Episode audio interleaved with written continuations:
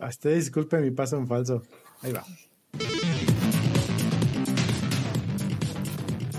Hola, hola, sean todos bienvenidos a el podcast del episodio número 93, grabado el día 20 de abril del 2021. 4.20 para los que vienen traqueando esa fecha así. Hoy vi justamente una amiga que puso en el Facebook así de... Me pasé todo el día esperando las 4.20 de la tarde para mandar mi mensaje del 4.20 en el 4.20 y se me olvidó. No, qué triste. Feliz, feliz 420 a los que celebren. Que yo no, yo no sabía. Bueno, ¿se saben esa, esa del 420 por qué es 420? ¿Sí sabían? Hace mucho que lo leí y todo y me dio un chorro de risa, pero no me acuerdo ahorita. Yo vi, no recuerdo si vieron una película o qué, pero que es el 420 porque es el código penal con el que está tipificado el uso. Oh. Entonces por eso se celebra 420. Yo, yo, yo, yo solo sé, me sabía no sé si que el Día de la Tierra... Yo había oído otra. Otra. Ajá. ¿Qué, ¿Qué había sido? ¿Qué había sido? No, ahorita no me acuerdo, pero he escuchado otra ah. como otra versión, pero no esa de, de que era el, el código de Quién sabe. Probablemente esté echando mentiras porque no sé de estas cosas. Pero bueno, amigos, bienvenidos al episodio 93. Están escuchando una voz que probablemente dicen, ay, ¿quién chingados es? Ahorita vamos a ver quién chingados es. bienvenidos al episodio 93, amigos. Comenzamos. Comenzamos.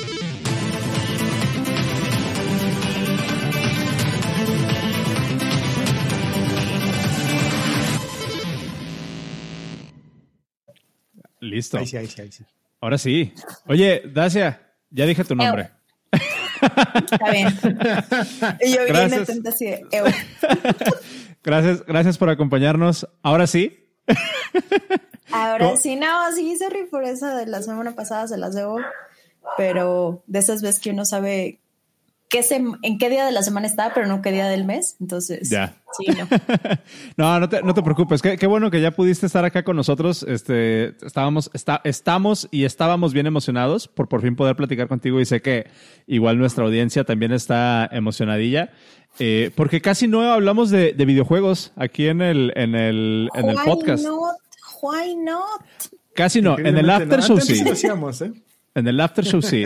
En el after show yo le conté a, Cero mis, mis pases ahí, bueno, no mis pases, mis interacciones con el Nintendo Switch, este, fallidas. Pero, pero qué chido tenerte por acá. Eh, se lo presté a una amiga. Eh, ya ni, lo usaba, se lo, se lo di. No, gracias, gracias por invitarme.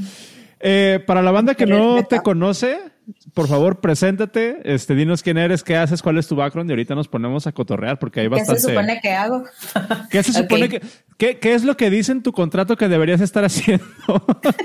no, no, no, es cuál es mi título oficial versus qué es lo que hago en la realidad. Son muy diferentes. Suena más por mi título. a ver, sí, platícanos. No, pues para los que no me conocen, mi nombre es Dacia Pineda mejor conocida en Twitter y redes sociales como Das-Angie. Este, pues de background, soy ingeniera en tecnologías computacionales, egresada por el TEC de Monterrey. Ay no, fresita, sorry. O sea, o, sea, tipo. O sea, si sabes, tengo, tengo, tengo Starbucks en la cafetería, güey. Hablando de eso, ya sea, la nueva temporada de Luis Miguel, ¿eh? uh. Sorry, pero no soy fan de esos chismes. Te la debo. Lo que sí ahorita es, es decir, disfruto ahorita que subieron Masterchef México a Amazon Prime. Ahí estoy. Anyway, regresando a mí, aunque suene muy engreído eso. este, pues sí, soy ingeniera en tecnologías computacionales. Eh, me ha tocado trabajar en empresas pues un poquito conocidas, así pequeñas, como que Oracle y como que Gameloft. Este, ya no soy parte de ninguna de ellos. Así que ya eh, podemos hablar de la demanda de Oracle contra, contra Google por, por el desmadre de Java. Ah, yo ya ni sé en qué drama está eso. Yo ya me alejé de eso hace mucho, entonces yo ya ni sé. no, pero ya tengo ocho años justamente el primero de abril. Fueron ocho años que tengo trabajando en la industria de videojuegos. Así que, ¡yay! ¡Ocho añitos! Ya es un chorro. Ya es un chingo. Es un chingo, sí. Segundo de primaria va ese niño. Ya sé, no manches. Y ahorita estoy trabajando para una empresa mexicana que se llama TACWIS. Este, mi título, así bonito, en como cuando me presento, mis mails, mi firma y todo el pedo, es Senior Producer. Este, que eso suena así bien acá, super pro y la madre la realidad es que me la paso mandando mails, escribiendo chats, haciendo llamadas, me la paso en juntas, organizando tiempos, haciendo planning, o sea, todo lo que no es, todo lo que todo el mundo odia, sacando costos. Entonces, no, eso me toca. por eso les digo, suena más bonito como que mi, en mi título acá que, que ya realmente lo que hago, ¿no? Pero si lo quiero poner como en otras áreas de software, soy como project manager. Bueno, más bien, soy un project manager. Ok, ok, ok. Qué, chido. La, industria de los videojuegos es algo de lo que hemos hablado acá, em, algunas veces muy esporádicamente, que, de alguna manera, y, me gustaría, creo que, creo que nos gustaría platicar de eso ahorita. ¿Cuál, es, cuál ha sido tu experiencia? Porque las veces que hemos hablado de la industria de videojuegos aquí ha sido para quejarnos de... no, yo tengo más quejas, no te preocupes. del, desmadre que parece ser desarrollar videojuegos y tú tienes ocho años de experiencia. Es, una mentada de madre, o sea. ¿Por, dónde quieres comenzar? O sea, igual, yo tengo un chingo de preguntas sobre desarrollo de videojuegos. Hay muchas personas que aprendieron a programar o que se metieron a programar porque tenían un videojuego que querían hacer. Claro. Pero creo que la realidad es muy diferente ya que pues tienes aquí a una, a una persona que lleva ocho años de experiencia ahí. por, dónde, ¿Por dónde empezamos, Cero? Fíjate, e, el otro día estaba yo hablando con Dacia y me voy a matar su video su nombre, esa chica que también que trabaja en, videojuegos aquí en Querétaro. Miriam. Con Miriam, exactamente, sorry. Este, Miriam es del estudio de Seashell acá en Querétaro. Seashell Studios, ajá también desarrollando videojuegos. Y estaban hablando Dacia y Miriam, no, es que es horrible, que no sé qué, que odio cuando pasa esto, odio cuando pasa lo otro. Yo estaba, yo, yo le estaba viendo a las dos hablar y era como el, como el taxista de Deadpool diciendo, yo también quiero vivir el sueño, señor Pool. el sueño está muy lejos de la realidad, la verdad. O sea, o sea podríamos empezar por ahí. ¿Tú con qué idea entraste a la industria de videojuegos? empecemos por eso. ¿Cuál era tu idea de entrar a la industria de videojuegos? Creo que tenemos que remontarnos un poquito, poquito más atrás. Empezamos con el hecho de que yo no, mi primera opción para estudiar algo no era la carrera que terminé estudiando. Yo quería irme por, por mecatrónica, pero uno, en ese entonces yo estaba en Mazatlán y, y esa carrera nada más estaba lo más cercano a mí, era en Guadalajara, y pues no money para irme a Guadalajara a estudiar. Entonces tenía que escoger entre las carreras que estuvieran pues, disponibles ahí en Mazatlán. Y la única que era ingeniería en, en algo de sistemas, software y demás era esa. Y me convencieron por el hecho de que me dijeron inteligencia artificial. Y dije, ¡oh, no mames! Literal, ese, fue el gancho para yo decir a huevo, a huevo, ¿no? Eh, y ya estando en la carrera y que empecé a ver inteligencia artificial y que ya me empecé a meter también en, en gráficas computacionales y en este animación, modelado, porque sí, también llevé esas pendejadas. No fui muy buena, pero sé cuál es el desmadre y entiendo la, la chinga que implica. Eh, ¿Conoces lo suficiente como para entender que es un desmadre? Creo, sí. creo que eso es lo importante. Eso es lo importante, ajá. Y creo que ahorita lo agradezco un chingo. y, y también llegué a tener clases enfocadas a videojuegos. Okay. Y aún ahí en ese punto dije, ah, está bonito este pedo, ¿no? Pero cuando empecé a ver lo de lo de eh, tenía que buscar dónde hacer mis prácticas. Yo sueño guajiro, el sueño guajiro de todos, dije, a huevo, amo diablo, voy a ir a Blizzard, voy a aplicar a un internship a Blizzard, a huevo. Pues ahí voy, de pendeja me meto a la página, empiezo a revisar y encuentro un internship en inteligencia artificial. Y digo, a huevo, o sea, no, no puede haber algo más perfecto. Empiezo a, a llenar todo porque pendeja no leí bien. hasta que llegaron al punto en el que me empiezan a pedir detalles de mi PhD. Resulta que su oh. internship, su freaking internship era para PhD de inteligencia artificial y así de, güey, no he terminado ni la pinche carrera. O sea, qué pedo. Entonces ahí como que mi moralidad en cuanto a estar en la industria de videojuegos se fue al carajo. Dije, no, no sé si voy a encontrar algo. Toda triste y desalmada. Me metí a Oracle ya sé, así como que así como, no, que no, así la resignación. Ok. Resignación, así está bien chida mi resignación. No, pero sí estando ahí fue como de, esto no es lo mío, ¿no? Ok. O sea, en no es, ah, estando en Oracle, sí me quedé de que pues esto no es lo mío. ¿Qué, qué estabas haciendo ahí en, en, Oracle? ¿Estabas como PM igual o, o, No, estaba como IT consultant. Eh, yo estaba a cargo de dos tres softwares en el área de de ah, cómo explicarlo es que es medio enredoso. Hagan de cuenta que yo estaba como en el área de manufactura pero del lado de software. Ok.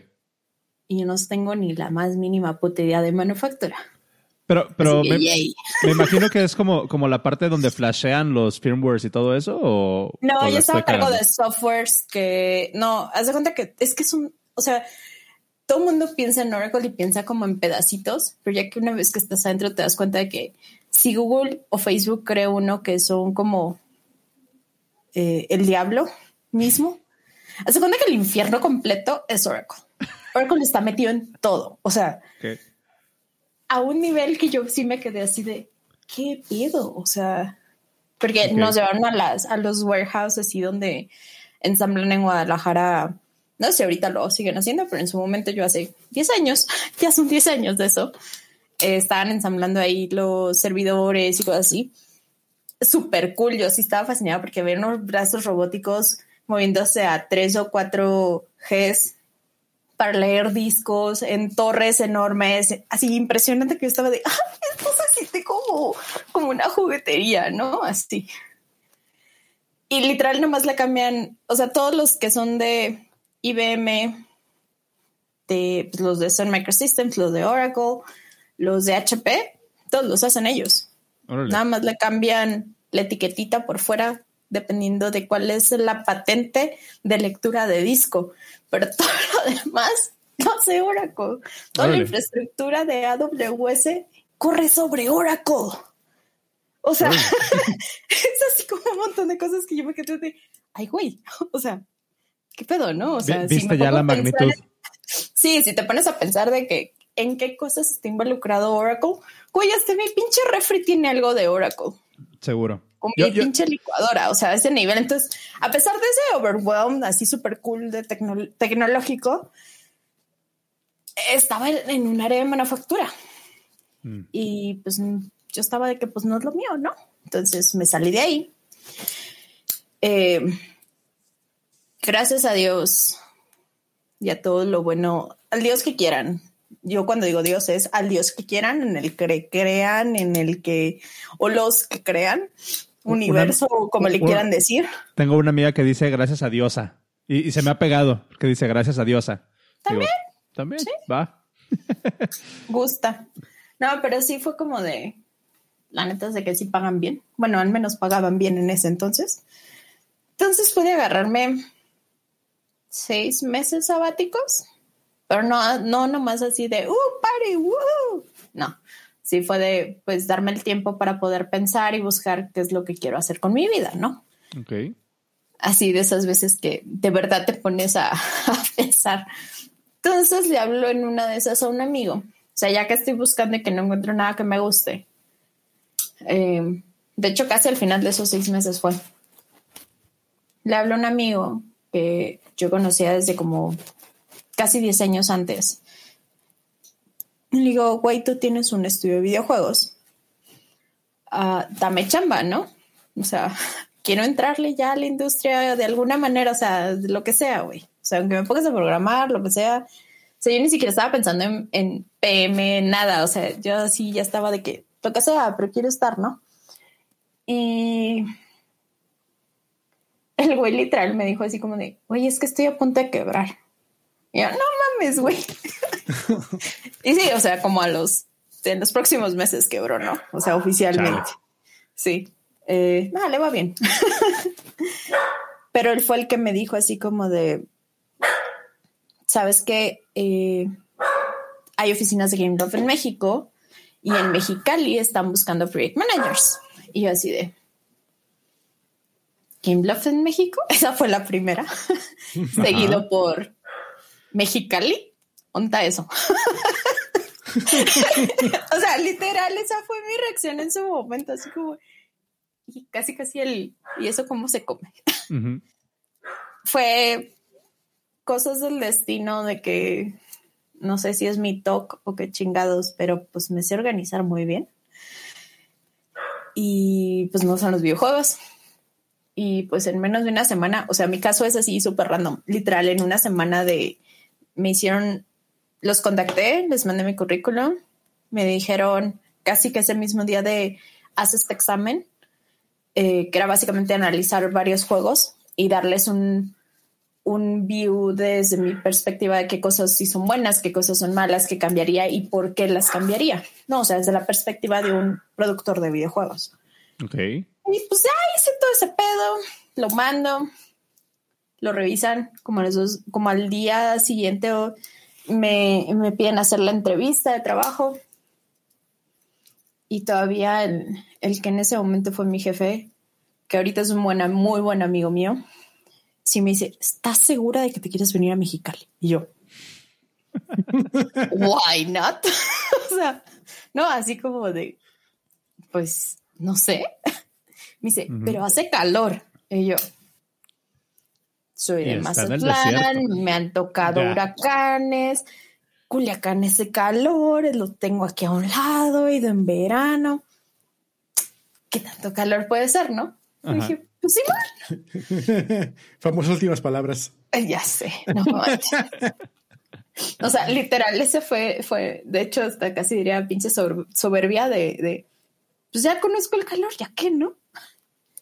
Ok. Eh, y pues ya así fue de que, pues te necesitamos ya la próxima semana y yo, wait, what, ¿qué? Todavía tengo que ver cómo chingados irme y qué hacer. O sea, mi caso sí para entrar a la, a la industria es así como que súper random. O sea, hay gente que tarda muchísimo tiempo en entrar a una empresa si no es que la empiezan ellos. Y lo mío fue de que en una semana. está, está cabrón, o sea, esa, esa, esa noción justo como, por lo menos es lo que yo tengo como en, en, en el psique, de que la industria de videojuegos es una industria, o sea, si de por sí ya entrar en, software de repente puede ser medio difícil, entrar a la industria de videojuegos es todavía más difícil, ¿no? Ajá, sí, sí, sí. Y es lo que tú comentabas ahorita. Es, lo que tú comentabas ahorita. El internship era para un PhD, que es así como de, ok, está, está más cabrón. ¿Cómo, ¿Cómo cambia tu percepción de la industria ya que estás en la industria? ¿De qué te das cuenta que dices, ah, chinga, no me imaginaba esto? Ah, una cosa que a mí me impresionó muchísimo, que no la esperaba, que ahorita se me hace la cosa más básica del universo, que sin eso no, para mí un videojuego no funciona, es el nivel de tracking usado. O sea, no tienen ni idea de la información que puedo saber de usuarios. O sea, ahorita ya están un poquito más limitados entre el GDPR y COPA y, y un montón de leyes nuevas que tienen apenas como el 2016 más o menos para acá. Pero en, algún momento, en algún momento sí me tocó así de que tú, nada más por, por intentar, tenía, estaba en un juego que se llamó Spider-Man Unlimited.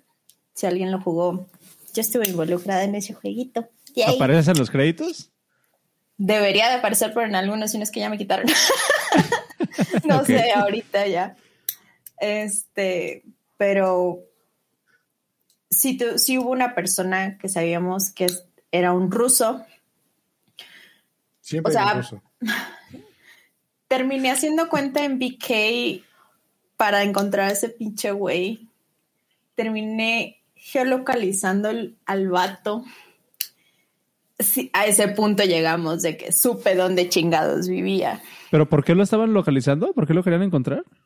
porque nos estaba, de alguna manera estaba obteniendo las versiones antes de que las publicáramos y estaba sacando todas las cosas nuevas, trajes y demás, y sabíamos que estábamos por meter contenido para Avengers, entonces no podíamos arriesgar dejar que eso se viera porque Avengers.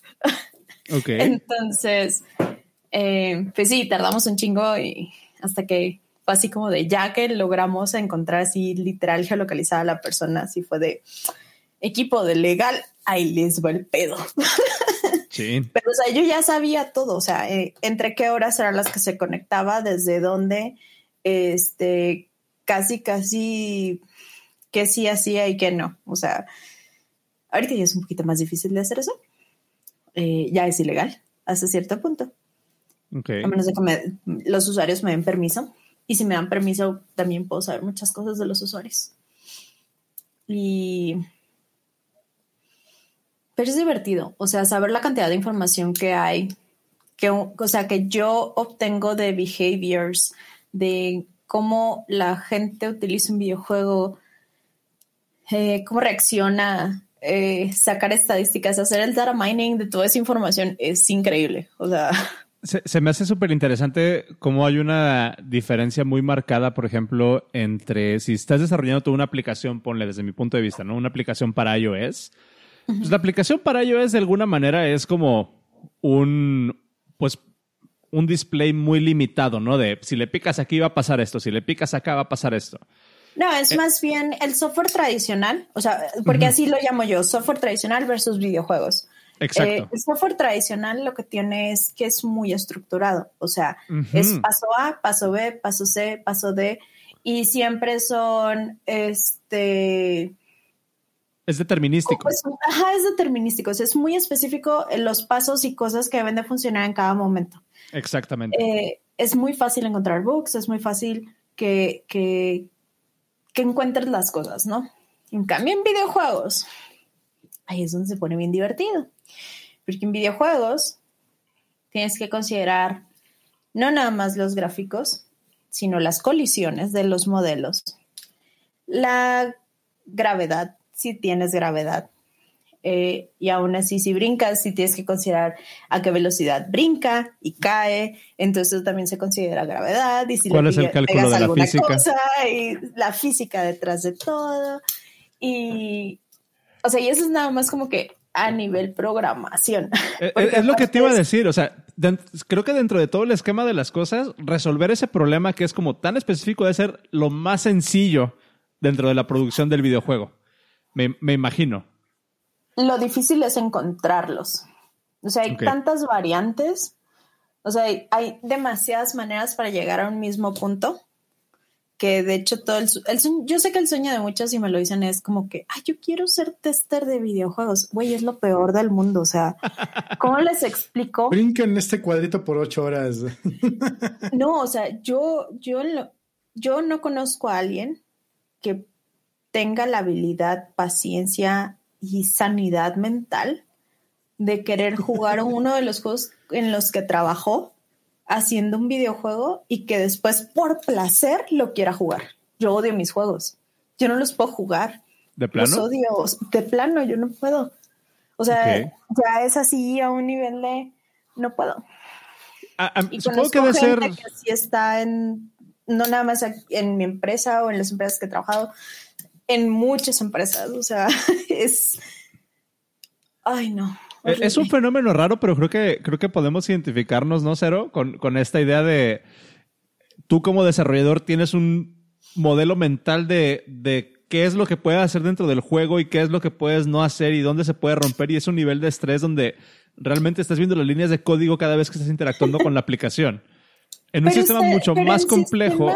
ajá, es que por ejemplo, en, como un software tradicional puedes automatizar pruebas. Y es hermoso en pinches videojuegos no se puede porque tiendes a cuál de todos los caminos no determinísticos vas a tomar y más. imagínense un open world.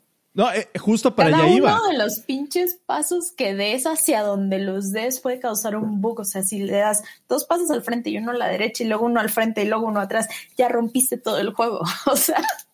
Cosa que si intentas hacer eso en un software tradicional, no tienes tantas variables. Se, me, hace, se me hace súper interesante que el concepto mismo del desarrollo de un videojuego significa meterle la más entropía que puedas para que pueda ser divertido el producto final. Pero al mismo tiempo tienes que tener un sistema de desarrollo lo suficientemente controlado para que esa entropía, que de alguna manera hace que el juego, siento yo, funcione, ¿no? ¿O cómo, cómo funciona esa parte? Hay equipos especializados en QA testing para videojuegos. Y básicamente es, le damos la bendición al juego y se va con ellos. y que ellos nos digan que hicimos mal.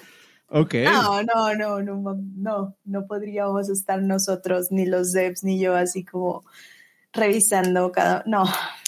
O sea, lo hacemos cuando ya, ya, nos dijo, no, pues sabes que pues pasó esto, esto y esto, y estos son los pasos para reproducirlo. Ah, pues ya nos vamos sobre los pasos. Pero, básicamente. diablos llegaste a esto?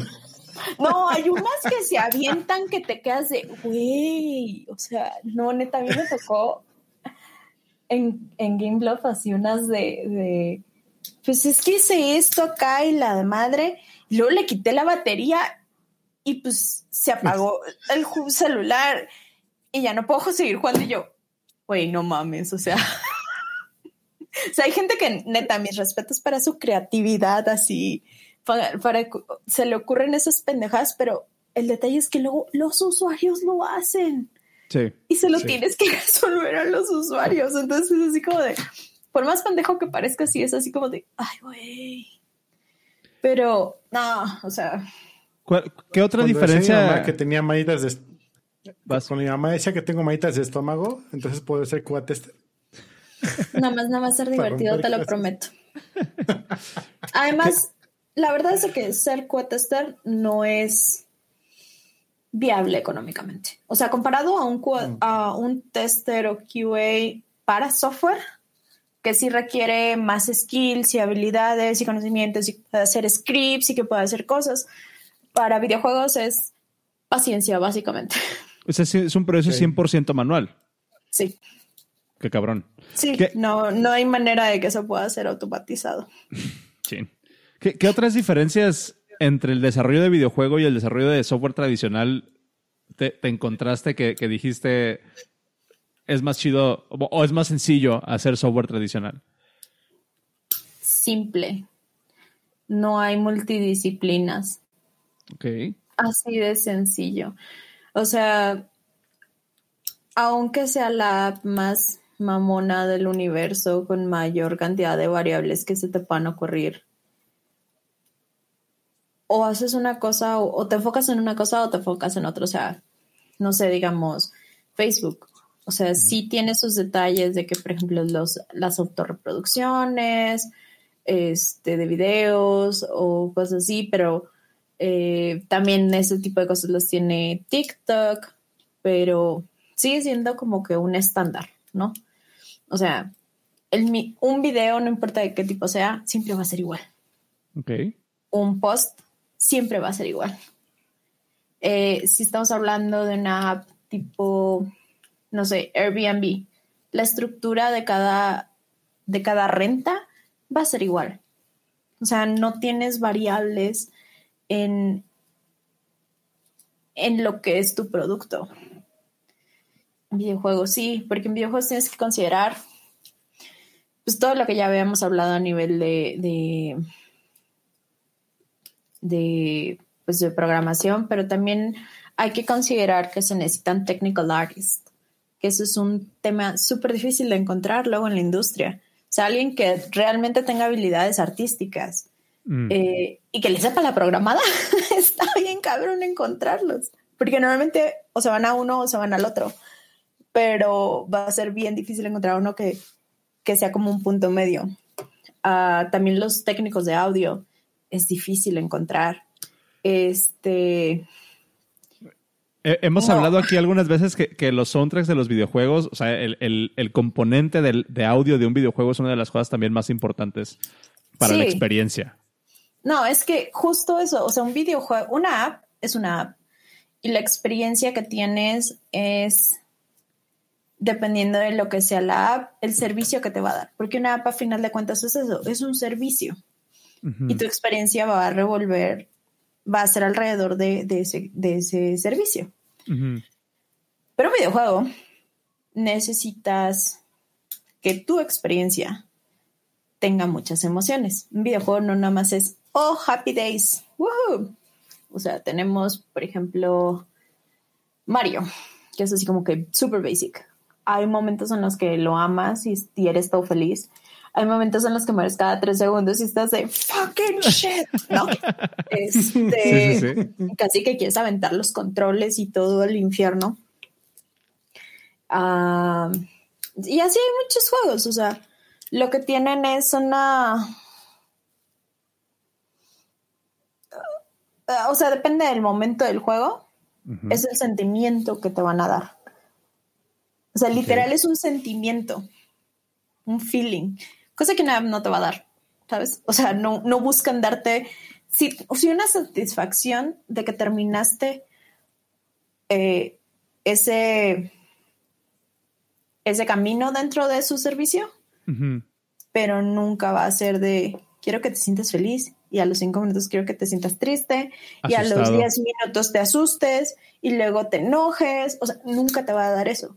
Y, y, un videojuego sí, o sea, un videojuego jamás va a ser plano en el sentido de que solo te va a dar un sentimiento. Tiene que haber frustración, tiene que haber enojo, tiene que haber felicidad, tiene que haber rewarding, o sea... Justo, justo esa parte como de la frustración quería, quería platicarla porque en alguna ocasión, no recuerdo con cuál videojuego sea, a lo mejor tú te sabes esa anécdota, pero era un FPS, un First Person Shooter, ¿no? Donde estaba programado para, para que la accuracy de, de las balas fuera súper exacto, pero al momento de jugarlo ya no era divertido, porque si no le apuntabas exactamente a la cabeza al mono, no lo matabas. Entonces tuvieron que diseñar ese sistema como de, de ayuda para que pudiera casi casi como apuntar una inteligencia artificial por ti mismo y, pudieras disfrutar el videojuego. También hay un componente ahí bien interesante de que a pesar de que los programadores, y me imagino que tú te has de haber eh, enfrentado con eso en alguna ocasión, los programadores son personas súper lógicas que prácticamente es o es o no es. ¿Cómo reconcilias esa parte donde en un videojuego no puede ser simplemente blanco o negro? Tiene que haber una, probabilidad. Sí, pero eso no depende del programador. Ok. Hay un, hay un equipo o una persona que se les olvida que va antes del programador. Ok. Que es el game designer. Todo ese desmadre de cómo deben de funcionar las cosas, probabilidades, monetización, cuestiones de costos y demás, de cómo deben de funcionar las cosas, todo ese pedo es de los game designers, no es de los programadores. Los programadores literales de ok, me tengo que pensar, sí tengo que pensar en el cómo voy a resolver esta, esta idea o esta propuesta, pero a final de cuentas quien, quien lleva la batuta de cómo debe de funcionar las cosas es el game designer. Cuánto debe de brincar en proporción, cuánto debe de caer, si hay un obstáculo, cuál es la, eh, por ejemplo, en un first person shooter, dónde están las cajas de colisiones, qué tan cerca del modelo o qué tan alejados, porque luego pasa eso, de que disparas, por ejemplo, eh, piensen en su mano, piensen que disparas, pero no pasa cerca de tu, de tu mano, o sea, se queda como al aire. Eh, si quieres que realmente eso funcione y cuente como disparo, aunque sea de daño ligero, como si fuera un roce, por la distancia o lo que sea, la caja de colisiones no puede estar en el tamaño de mi mano. Tiene que estar más grande. Esos cambios de dónde debe estar la, caja de colisiones también depende del game designer, no es de los programadores. Los, los programadores tienen que hacer toda la lógica detrás de. O sea, llegan a cumplir, a cumplir requerimientos prácticamente. Sí. Ok. Sí, sí, sí. O sea, el genio detrás de cómo se siente un videojuego y, la lógica de cómo, cómo es el gameplay es el game designer, no es un programador. Y si hay un programador intentando hacerlo, muy probablemente no tiene todas las bases de que las que tiene un game designer, porque hay escuelas exclusivamente, hay carreras exclusivamente de game design. Ok. Cero, cero anda última. debe estar especializado, ¿no? Sí. O sea, no.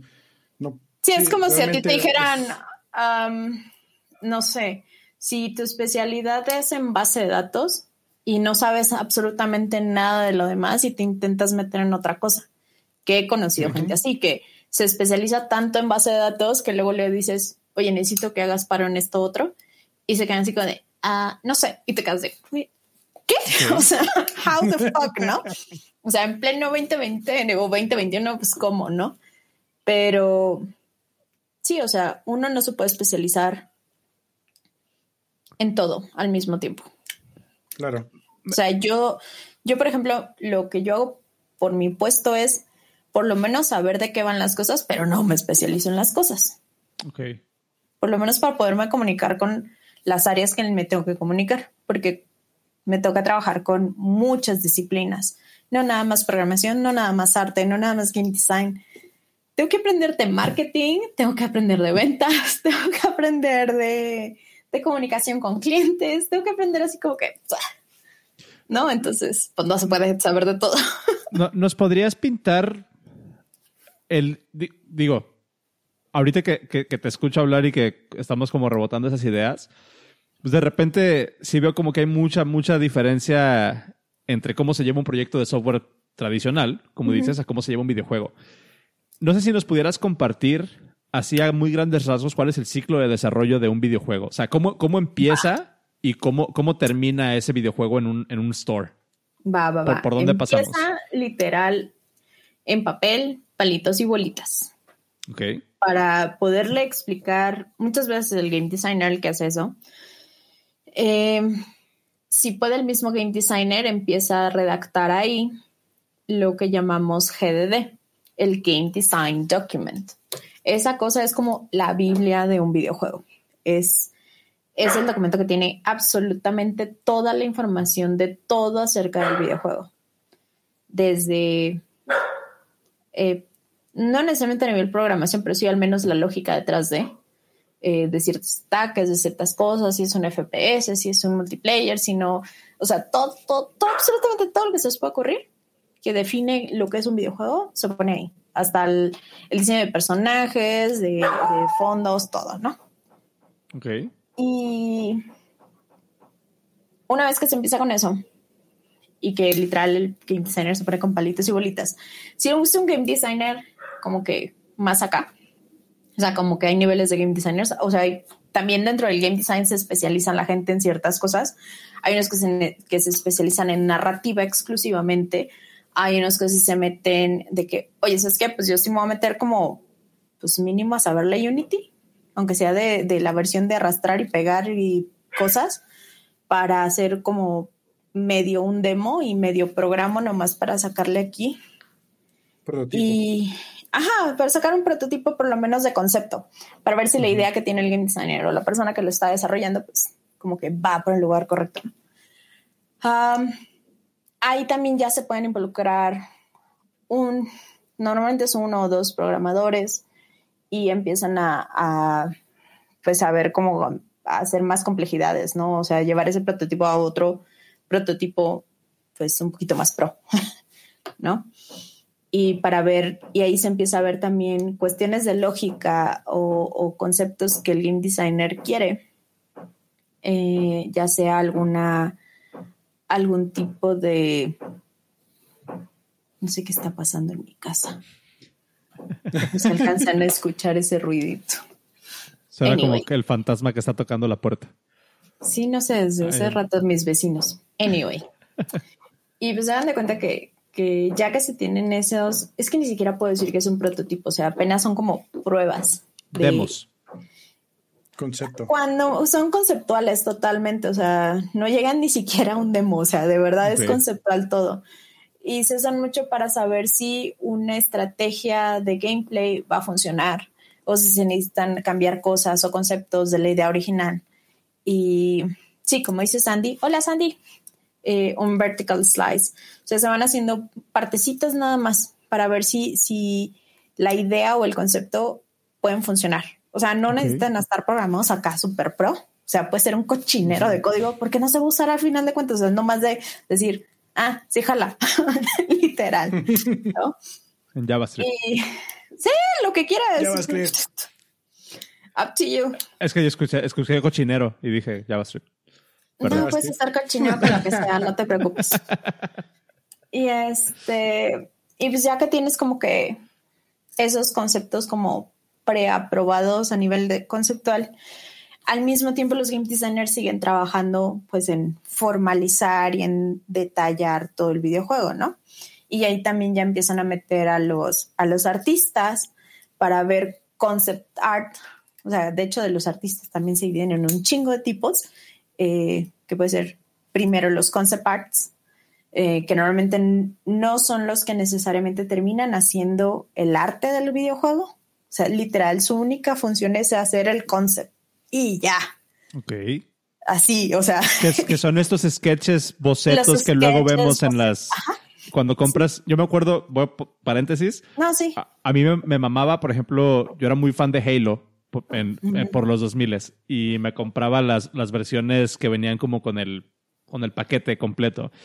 Y recuerdo mucho el Halo 2, venía justo con un booklet, con todo el arte de concepto y aparte un DVD con el detrás de, como con un documental de, la, del desarrollo. Y ese, ese, ver ese documental me, me mamaba. Y ahí pasaban mucho ese, ese arte de concepto que se me hacía súper, súper, súper cool. Sí, de hecho es súper normal hacerlo en cine, en televisión, este, ese tipo de bosquejos y de concepts y que luego son súper codiciados para, para tenerlos. Eh, entonces, sí es como, pues en algo se tiene que empezar. O sea, no necesariamente en lápiz y papel. O sea, si el artista es, es mejor, para él es más fácil o para ella hacerlo digital, lo hace digital. O sea, no hay una restricción de, del método. O sea, si quiere aventarse al óleo, pues que se la avienta al óleo. Nomás que no le va a dar el tiempo. Pero sí, o sea, suelen empezar así de que papel y lápiz o, blanco y negro en, una tableta. Este, y ya que se tienen los conceptos a blanco y negro, incluso después se va al, al coloring que le llaman. O sea, son chingos de pasos. no es tan fácil. O sea, lo que veo. Sí, son como los storyboards, pero o sea, ni si, no necesariamente son storyboards en videojuegos. O sea, cuando, cuando llevas una narrativa y sigues esa narrativa, sí puede ser un storyboard. Para lo demás, nada más son concepts. Entonces, eh, vas haciendo así el análisis y las revisiones y pueden tomar chingos de semanas el que te quede así de que entre el game designer, pues los productores, eh, si hay alguien más involucrado que fue el que metió la lana o el de la idea primera, porque luego el, de la idea del juego no necesariamente sabe ser otra cosa más que se le ocurren las ideas y suele pasar. Eh, entonces todos se involucran y son juntas larguísimas, horribles de si me gusta esto, no me gusta esto, y así, o sea, así tal cual. Uh, no más que a nivel artístico, todo, todo así de dibujitos y de cosas. Y, e, en ese momento. de features. en ese momento, mientras están teniendo esas juntas para ver el arte y la dirección y composición y todo esto, ¿ya hay un equipo programando algo? Eh, por lo menos siguen ellos, eh, sí, sí se puede estar ya empezando a trabajar. Si eh, el game designer o los game designers ya tienen partes muy bien pensadas y que, o lógicas ya muy definidas que dicen los programadores, ok, ya puedo empezar con esto. O sea, por lo menos esta base, esta idea o esto si es un open world, pues bueno, pues montate todo un escenario libre y que cargue y que pues, sea un monito, aunque sea una pelotita o lo que sea. Literal, hay veces que se programa así, o sea, con una pelotita o, un modelo descargado de algún lado y así como de, ¿no? Y se, se va programando lo que se... Sí, literal es... No, hay veces que de verdad es güey, ya sale el logo de Unity si estás haciéndolo en Unity, ¿no? O sea, que a veces hasta el tronaste todo y no jalan ni eso. Entonces sí es como de, güey, no. Pero bueno, entonces a la par se van trabajando en muchas cosas. Eh, al mismo tiempo, eh, sí se empiezan a trabajar en esas cosas. Si es un juego que aparte va a tener cuestiones online, se va trabajando en toda la, la parte de backend, de servidores, bases de datos, conexiones a servidor, toda la infraestructura y todo lo que corresponde. Este, el saber cómo les voy a mandar del server la información al, juego y cómo lo van a recibir, cómo lo van a procesar, quién lo va a procesar, porque hay veces que lo procesa el server, hay veces que lo procesa el local. la estructura de cómo se va a mandar información, si es nada más un perfil, no tienen idea lo horrible que es crear perfiles para videojuegos, o sea, toda la información que tienes, el decidir qué información se va a guardar en un pinche perfil.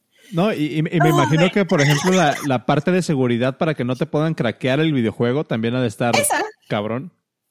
Es como que de las últimas cosas que se Ok. o sea, lo primero es como establecer la estructura principal, o sea, literal es crear el esqueleto. Ya. Sin el esqueleto, ¿de qué te preocupas de lo demás si no tienes nada? Claro. o sea, y muchas veces cuando se hace software tradicional, si uno piensa, bueno, bueno, necesitar una base de datos y si estas conexiones, pero necesitamos así como que estas cuestiones de seguridad que ya sabemos que necesitamos.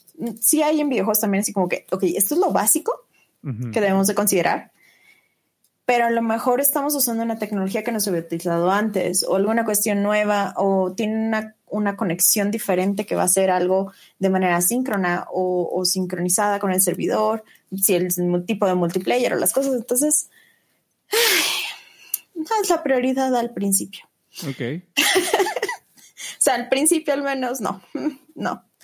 O sea, ya como va a la mitad, ahí sí. Ok. Eh, cosa que en software tradicional pues, sí lo vas pensando a la par, ¿no? O sea, es, muy común que se vayan haciendo a la par esas dos cosas. Que en viejos no. Not worth it. Cambian tantas cosas en el Inter que. Eh, claro. espera. Se desecha todo. Sí. Fíjate que y encima de todo eso que estás diciendo, está el ruso. ¿No? encima de todo esto que estás diciendo está el no, ruso. Eh, los rusos y los chinos suelen llegar cuando ya publicaste algo, no antes. Claro. O sea, cuando ya publicaste, no necesariamente el juego, pero es información del juego. Mientras estás trabajando tú acá en como que interno entre compas y así, pues no, ni. Este, pero sí, o sea, son cosas como que van tomando curso.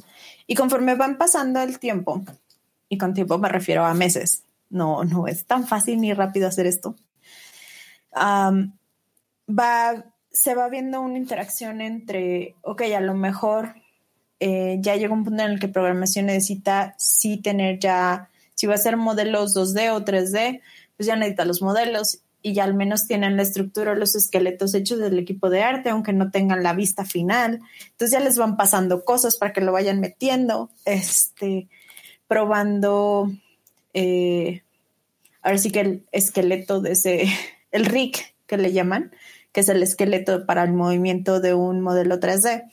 Entonces que el rig sí esté funcionando porque luego entre que lo hacen y lo exportan y lo meten al juego, pues ya valió madre algo. típico. Entonces, pues ya se van haciendo como que más cosas o se empieza a ver también el, sabes que por cuestiones de procesamiento, dependiendo en, la plataforma en la que la vamos a sacar, eh, a lo mejor el modelo tiene demasiados polígonos o demasiados este, vértices, necesitamos reducirlos, entonces tiene que hacer una refactorización del modelo y entonces es un back and forth que se le avientan luego entre programadores y, y, arte. Por eso es muy necesario luego el technical artist, porque es el que hace todas esas traducciones y que si hay uno, ayuda a que el equipo de development pues no esté perdiendo tiempo con ese back and forth que se necesita con arte. Eh, por eso es muy importante y por eso no hay casi. Son muy codiciados, demasiado codiciados. Eh, igual eh, se empiezan a, hacer que shaders, hacer pruebas, colores, este, ya que se tiene pues, la, dirección de arte, eh, que se sale de los concept art, pues ahí ya empieza a verse como que a qué cosas pueden hacerse con el procesamiento de, del mismo videojuego y qué cosas necesitamos que sean como eh, arte que venga desde pues del equipo de arte, ¿no? Eh, ya sean imágenes, ya sean modelos, ya sean texturas, ya sean efectos, cosas, eh, o qué cosas. Que va a ser renderizado y que va a ser sí. cinematografía. Sí, Ajá, entonces, eh, luego cuando llega un punto en el que ya también está tanto el concepto y que ya está como adelantado eh, ese proceso de la creación del videojuego, que dices, bueno, ya nos podemos meter con la UI. Okay. Y ese es otro tema, porque aunque sea un equipo de arte, normalmente el que hace la UI y el UX es otra persona u otro equipo. no necesariamente son las mismas personas. Eh, yo sé, estamos acostumbrados a que en software tradicional, pues un güey hace todo. Acá no se puede. No hay tiempo para que una sola persona lo haga todo. Eh, menos si es alguien que, bueno, uno está modelando en 3D, luego quieres que se meta con una UI que va a ser en 2D y entonces es pérdida de tiempo para el que está haciendo 3D más quien sea que vaya a estar haciendo la UI. Y hay veces que artistas no saben de UX, de User Experience, entonces también es algo como que es necesario. Ok. Y una vez que empiezas como a hacer UI, que empiezas a hacer pruebas y todo, eh, ya empiezas a ver cuestiones de navegación, porque al principio, pues, aunque sean escenas diferentes que tienes en un videojuego, pues las haces separadas y ya. O sea, no se puede trabajar perfectamente todo por separado y ya después como que agarrar todo y órale, vámonos, péguense. Okay.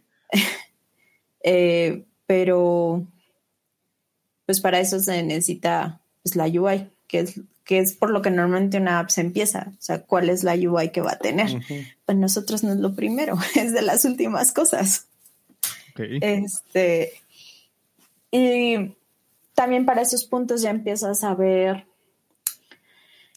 cómo vas a monetizar el juego. O sea, si va a tener. ¿Hasta ese punto? En algunos casos lo piensan desde antes, si va a ser parte de la interacción del videojuego, o sea, si va a ser de puntos o algo, este, porque hay dos tipos de monetización. Uno es el, el, pues, dinero del jueguito, o sea, de, o de puntaje, no necesariamente, o sea, es eh, los puntajes o cosas que va a tener para que sea como eh, fair el juego. O sea, eh, que esté balanceado. Si hablamos de un ah, FPS o un PvP, pues estamos hablando de que pues ningún monito esté más nerfeado o ningún arma esté más nerfeada y así. Para los que no saben qué es nerfeado, que esté acá super overpower que en un disparo se chinga a todos. eso se pueden hacer en principio si, van, si se van planeando. Igual se van haciendo ajustes conforme van pasando el juego porque ya que le empiezas a jugar, pues, eh, o sea, ya te das cuenta de que las cosas son diferentes, ¿no? Ok. Eh, y pues también se tiene que hacer análisis por parte del game design de todo, game designer, así de, pues tengo que volver a jugarlo y a ver, y cada uno de los modos, a ver si todo está bien, equilibrado y con todas las variables. Es horrible, de verdad, es horrible.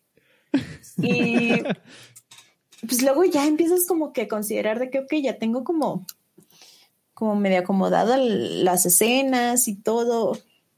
¿Qué le voy a poner de música o de soniditos? Si van a ser creados desde un principio por nosotros, o vamos a pagarle a alguien que los haga, o vamos a descargar de esos que pagas la licencia y ya puedes usar, o qué show. Obviamente, empresas grandes nunca pagan eh, licencias por usar, es compran o, o tienen equipos dedicados a ello. Componen, ¿no? Sí, tienen todo un equipo dedicado a audio, eh, a composición, a creación, a, lo graban, todo, todo, todo, todo. Ok. Incluso si necesitan hacer voiceover, pues ya tienen los equipos y todo y demás. O sea, ellos ya hacen todo. No te tienes que preocupar. Si no tienes un equipo así, hay empresas que hacen outsourcing de eso específicamente. De hecho, aquí en México tenemos uno que se llama Lola MX y se dedican totalmente nada más a eso. Eh, ¿Para videojuegos exclusivamente? Cine, televisión y videojuegos. Este, y por ejemplo, también está Arkway Studios, que ellos también se dedican a eso. Eh, pero ellos sí, sí, sí van más en, la música, más que otra cosa. O sea, los de Lola sí se meten hasta en eh, doblaje. De hecho, ellos hicieron el doblaje para eh, Zelda, Breath of the Wild. para la versión de México. Ok. Qué chingón. Sí, porque así ellos son parte de Keyword Studios y ellos son los que hicieron esa, ese doblaje. Okay. Entonces, pues ya empiezas a ver como que ese tipo de cositas, van haciéndose pruebas y luego también las pruebas de que entre los programadores y, y los de audio y los ingenieros de audio, así como de, pues esto no jala, esto sí, qué formato, todo, ¿no? Es así como que todo el mundo aparte y luego que si el tempo está bien, que si los beats, que si esto, que si no sé qué. ya, ya más detalles como de implementación. Sí, sí, sí, totalmente. Y, que cuadren perfectamente, y que vayan bien dependiendo del... Porque aparte, los FPS, los... Eh, normalmente dependen de, del procesamiento de la consola, plataforma o cosa en la que se esté jugando. Y generalmente mantener 60 FPS es un martirio. El promedio de los videojuegos están en 30. Ok. Sí, están en, o sea, los 30 son así como el baseline de todos. Si llegas arriba de, o sea, 30 es así como que baseline y, así como que todo bien, todo cool, ya no me preocupo por nada. Llegar a 60 es así como eh, ya un super chipman y si ya quieres llegar así como de que, bueno, es que quiero que sea 4K, 60 FPS y la mamada y media, pues tienes que hacer todavía un montón de procesos y de cosas de revisión, eh, de performance y de cambios de assets a lo mejor en algunos casos. entonces ya es como que demasiadas variaciones. O sea, quienes han hecho apps aún en software tradicional, pues muchas de las cosas que uno se preocupa es más que nada tamaños de pantalla y que no crashe. Ah, sí. que jalen Safari. que, jalen Safari como esta madre. Sí, ¿no? No, pero, pero es así como que muy de, ese tipo de cosas. De, mm, son como que las cosas, o sea, más allá de que si crashean no, eso todos nos preocupamos, pero, eh, pero, pero el hecho de, de la de la pantalla es como que de lo más importante de que no se desfasen, de que todo se vea cuadrado, de que todo se... No cuadrado en un cuadrado, sino que todo cuadre. Que cuadre. este, sí.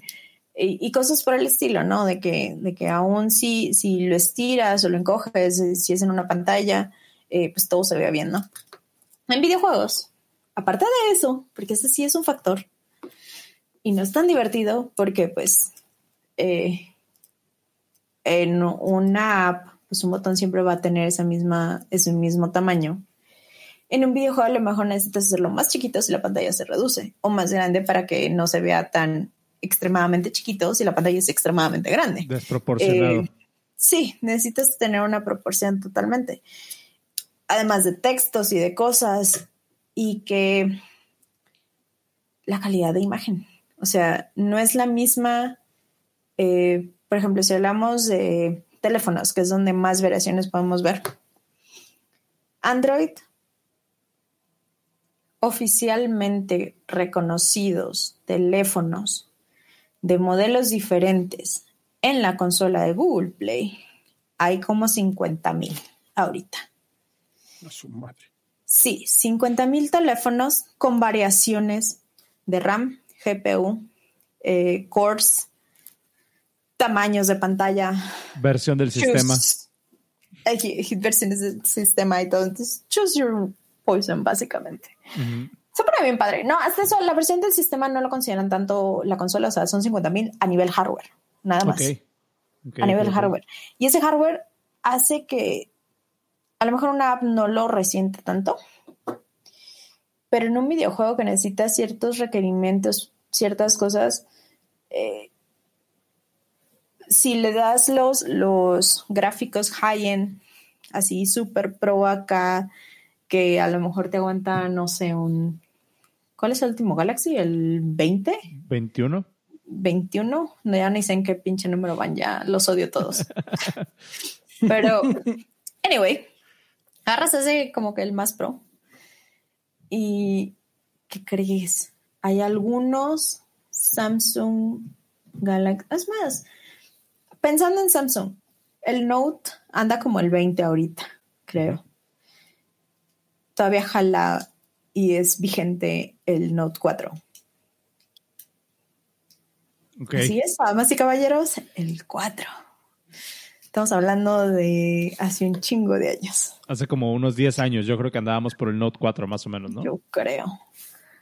Pero no, ese fue el 6, ¿no? bueno, casi. anyway, pero, o sea, imagínense que ese Note 4 pues, no te va a aguantar los mismos gráficos que un 20. Entonces, y así pasa con muchísimos teléfonos en el mundo, que aunque sean nuevos, sea, que sean nuevos en el mercado que salieron este año 2020 o 2021. Son, de budget. Son una mierda de teléfonos. Nada más vayan y dense una vuelta a Telcel si no me creen.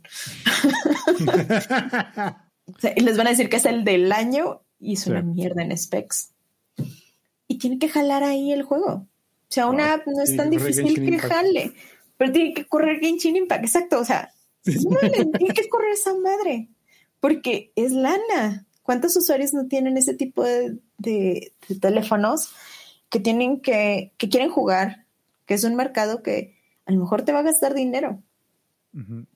O sea, tuve yo un usuario una vez, cuando estaba todavía con Spider-Man Unlimited, que es la cosa más extraña del universo que me ha pasado.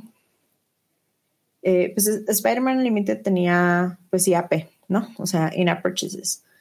Em, el vato tenía un teléfono así casi sacado del Oxxo de los que te regala Telcel por no hacer nada. El güey le había metido 500 mil pesos al juego. No era de México el vato, o sea, no. Pero le había metido 500 mil pesos al, al juego y tenía un celular que no costaba ni 50 dólares. What? Ajá. o sea, ¿te imaginas si no hubiéramos hecho que jalar en ese teléfono? ¿Cuánto dinero no hubiéramos perdido? Y así un chingo de gente. Es que sí está. Porque luego se nos olvida eso. O sea, pensamos en videojuegos y pensamos en lo bonito, en en esa, en esa sensación de, ay, sí, es que quiero que jueguen mis cosas y todas esas cosas así como que bien sentimentales. Pero no, hacer un videojuego se trata de hacer dinero. Es entretenimiento a fin de cuentas. No, no, no. Tú como desarrollador, si tu videojuego no hace dinero, estás fracasando. Porque no tienes dinero después para invertirle en otro juego. Si haces un videojuego que te dé dinero, aunque no sea mucho, pero lo suficiente para invertirlo en un segundo videojuego, ya es ganancia. Que, es una de las cosas. perdón, perdón, termina, termina. No, que mucha gente luego lo dice que amor al arte, bullshit.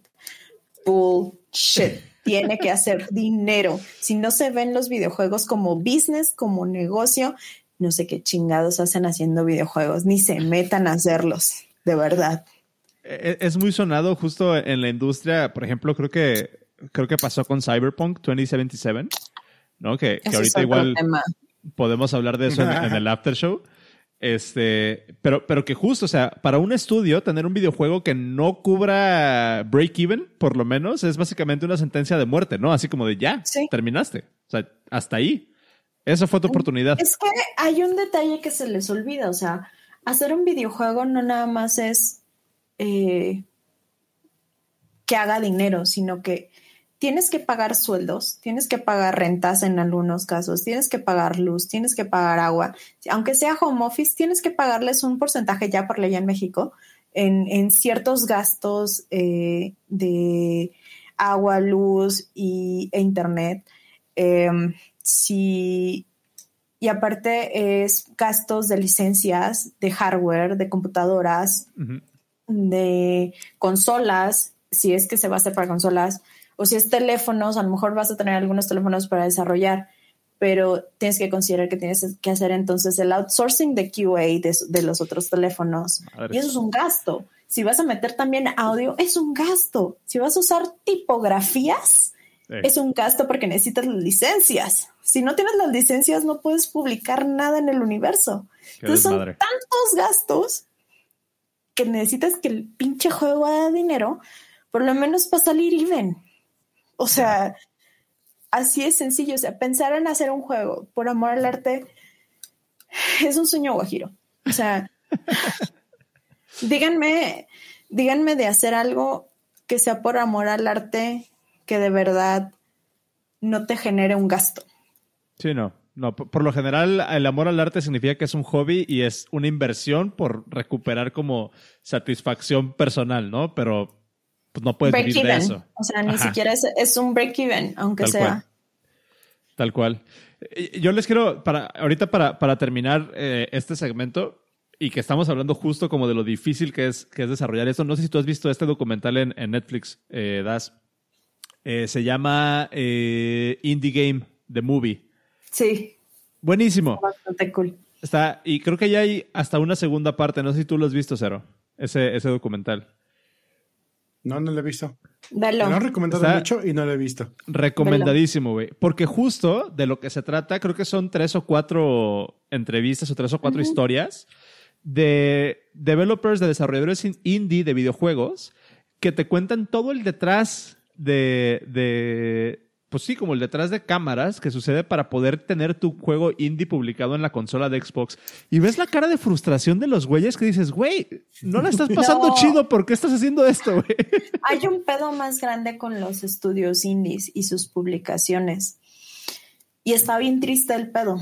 O sea, yo tuve la fortuna. Hay un pedo más grande. Ay, no sé qué feedback hubo. el, yo tuve la fortuna de trabajar en Gameloft o sea, una empresa que cuando yo llegué ya tenía más de 10 años. No, más bien, cuando yo llegué estaban por cumplir 10 años en México. Okay. Este año están celebrando a nivel internacional 20 putos años, 20 de existir en este universo. Entonces, ellos ya la sufrieron, ya se la averiguaron, ya tienen así unos estándares ya definidos, aunque los haya odiado y aunque me hayan hecho mierda y que los todo. Hay cosas que a mí se me hicieron súper básicas, que aprendí ahí. Unas son cuestiones legales. Y veo luego a los estudios indie, y de hecho por eso los últimos años los he dedicado a, pues, hablar de, de esos temas, más en cuestiones legales. Eh, luego no saben qué onda. O sea, no tienen ni la más mínima idea de los mínimos requerimientos para publicar algo porque van con la fe y la esperanza. Y no mames, no se puede con eso. O sea, voy a romper un chingo de corazones, yo sé, les estoy destruyendo todos los sueños y todo, yo sé, yo sé, pero no es fácil. nada, nada fácil. Y los índices, el problema es que muchos son gente que no ha pasado por un estudio AAA que, que, o alguien que ya pasó por todas esas mantadas de madre y que pues no dices, ok, ya sé más o menos por dónde irme o a quién preguntarle. Entonces, mucho del sufrimiento de los indies es que no hay quien los guíe. Descubrir todo. Es literal inventar la rueda para ellos. O sea, porque lo único que saben es, necesito a alguien de arte, necesito a algunos programadores y ya con eso la armo. Esa es la mentalidad de muchos, muchos estudios indies. Y pues no, no es para. o sea, eso es. No jala. Eso es para, para una app o un software tradicional. Pero para un videojuego no. No se puede nomás con eso. No es nomás con los sueños y dulces y esperanza del universo. No, no se puede. Y, todo eso lo pueden ver en ese documental, que voy a dejar el enlace en los show notes, este, que pueden encontrar en el podcast.dev diagonal 93. Pero justo, o sea, ves la cara de frustración de estos cabrones que se levantan la mañana en que les dijeron que iba a estar el feature en el Xbox Store y no está y se dan cuenta que les rechazaron el bit. O sea, es, es un desmadre. dices, güey, ¿por, qué? What's the point? No, es, es frustrante, o sea. Está cabrón es, es horrible, la verdad. O sea, aún, aún cuando estuve en Gameloft, pues Gameloft tiene bastantes deals y era muy fácil obtener features en, en tiendas. Eh, o sea, no tienen idea de la frustración y lo horrible que fue sacar cosas que tuvieran los estándares para que no nos rechazaran en la tienda. Sí. Y eso porque ya teníamos una puta checklist así de antes de publicar tenemos que revisar que todo esto va a jalar. Y porque alguien de, no sé, Microsoft o alguien de Google, alguien de Apple nos mandó esa lista. Ya. Así. Entonces, sí es como. Ahorita, ahorita platicamos de eso en el, After Show, hablamos de Cyberpunk 2077 y de Project Red y nos platicas tu perspectiva de, qué pasó con eso. Este, yo les quería, quería terminar este, este segmento que, dice Dacia con una, una cita de, un, mis de uno de mis programas de televisión favoritos que es Ted Lasso. No sé si ya lo viste, Das, en Apple TV Plus. No. Se los recomiendo. Está, está bueno. Va a salir la segunda temporada en julio. Aburrido. Está buena. Pero Ted Lasso tiene una frase que creo que aplica bastante bien aquí, Das, que es It's the hope that kills you. Totalmente. O sea, hacer videojuegos, eh, o sea, sí necesitas que te gusten, pero no, neta, con la esperanza de eso nunca vas a sobrevivir y vas a morir en los primeros dos años. O sea, muchos estudios en México empiezan en México y mueren en los primeros dos años por eso. Wow. Y sobreviven dos años porque encuentran la manera de bajar la lana de gobierno. Porque van a Shark Tank. Porque van a Shark ni Tank. eso, o sea, literal. No, gobierno tiene muchos programas que ayudan, ¿no? Pero, pero no manches, o sea, literal les da para sobrevivir uno o dos años. Porque no logran hacer nada. Y luego no tienen una idea lo suficientemente buena para sacar inversión de otro, de otro lado, de un angel investor o cosas. Entonces, no, o sea, es horrible. No es tan fácil. No, no, no desarrollen videojuegos, amigos. Ahórrense las penas. Piénsenselo. Miren, no van a hacer dinero de esto. Eh, si quieren hacer dinero, sigan con desarrollos de software tradicional, por favor. Esto no deja dinero. De verdad. Chale.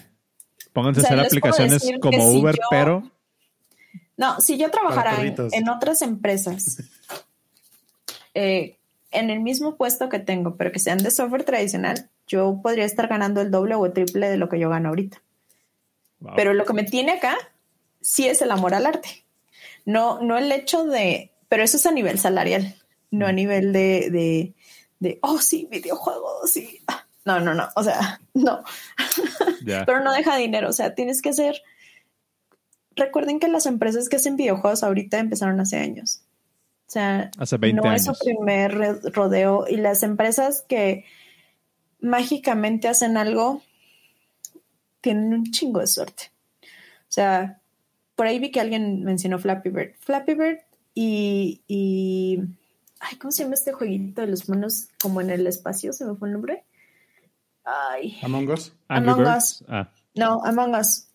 Esos dos juegos, Flappy Bird y Among Us, son casi unicornios. O sea, son juegos que fueron desarrollados en su momento, publicados, ignorados, considerados fracaso por años. No, no meses, años.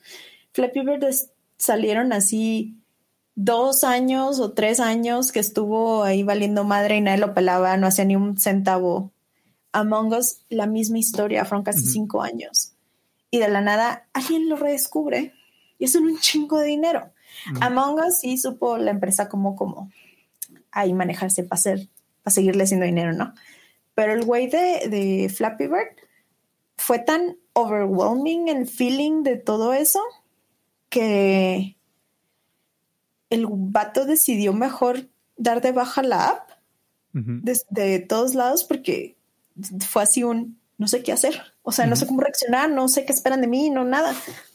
Y aunque quieran compararlo con muchos otros juegos como Plants vs. Zombies, no es el mismo caso. Plants vs. Zombies sí estuvo muchos años, pero de todas maneras sí tenía una base de, juego, de jugadores cuando se jugaba en Flash. Sí, damas y caballeros. Estoy hablando de Flash.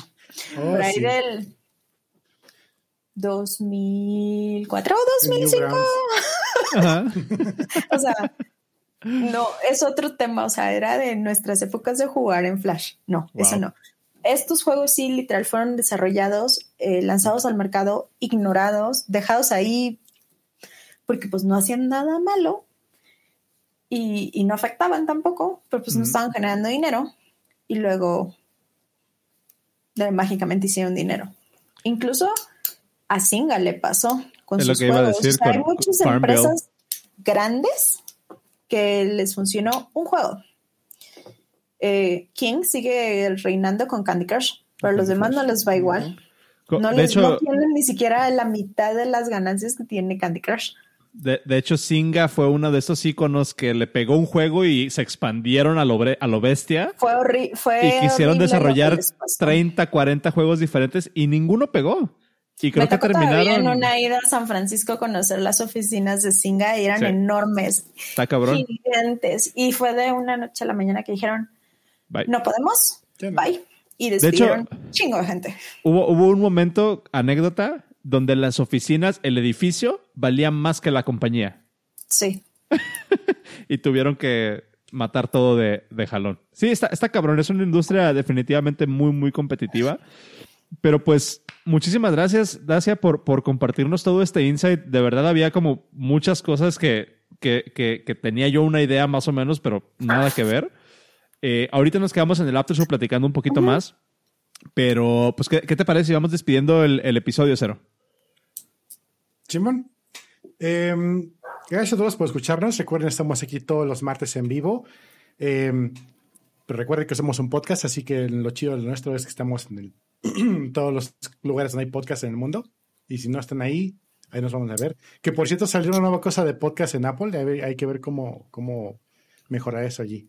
Eh. Em, recuerden que estamos todos los martes otra vez en live.elpodcast.dev, pero estamos también en podcast.dev, estamos en todos los proveedores de audio donde quieran. Nos encuentran en Twitter como en twitter.com diagonal el podcast dev. Eh, estamos en Patreon, eh, es en patreon.com diagonal el podcast dev también, donde si les gusta lo que hacemos nos pueden apoyar desde un dólar al mes o un poquito más si les tratemos un poquito más. Tenemos una tienda donde vendemos playeritas para la gente que le gustan las playeritas. Ahí estamos también. Eh, tenemos un newsletter que sale todos los viernes con todas las cosas que no alcanzamos a decir en el podcast. Lo ponemos allí. Lo que se nos ocurre también va para allá. Eh, también estamos en YouTube. Transmitimos en vivo esta cosa y se quedan grabadas ahí también en .com el podcast dev. Eh, ¿Qué se me olvida? Ah, la chamba. De eso no has hablado, Oscar. Habla tú.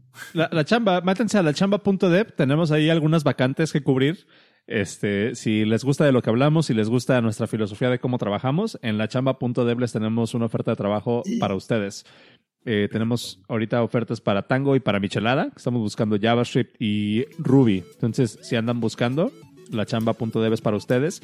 Y por último, Dacia, recuérdanos dónde te podemos encontrar, cuáles son tus redes, este, y para que la banda se ponga en contacto contigo.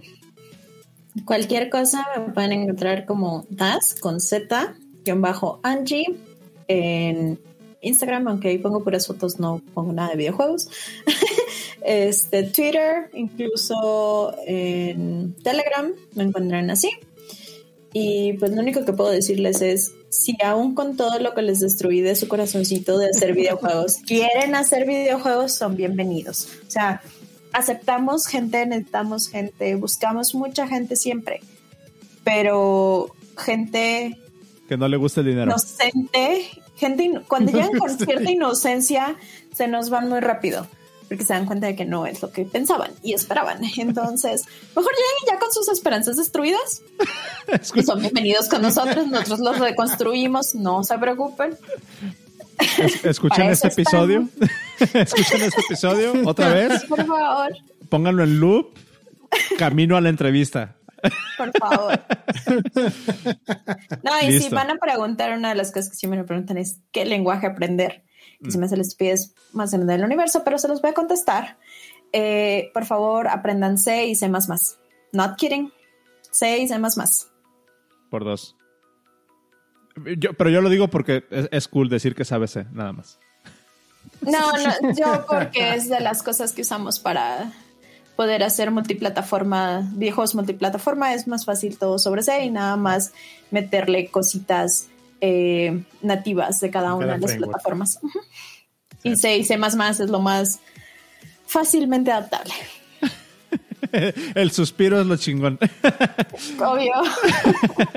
muchas, muchas gracias a todos amigos. Nos quedamos en el after show. Eh, estamos un ratito más y nos vemos el próximo martes. Hasta luego. Muchas gracias, Das. Bye. Bye.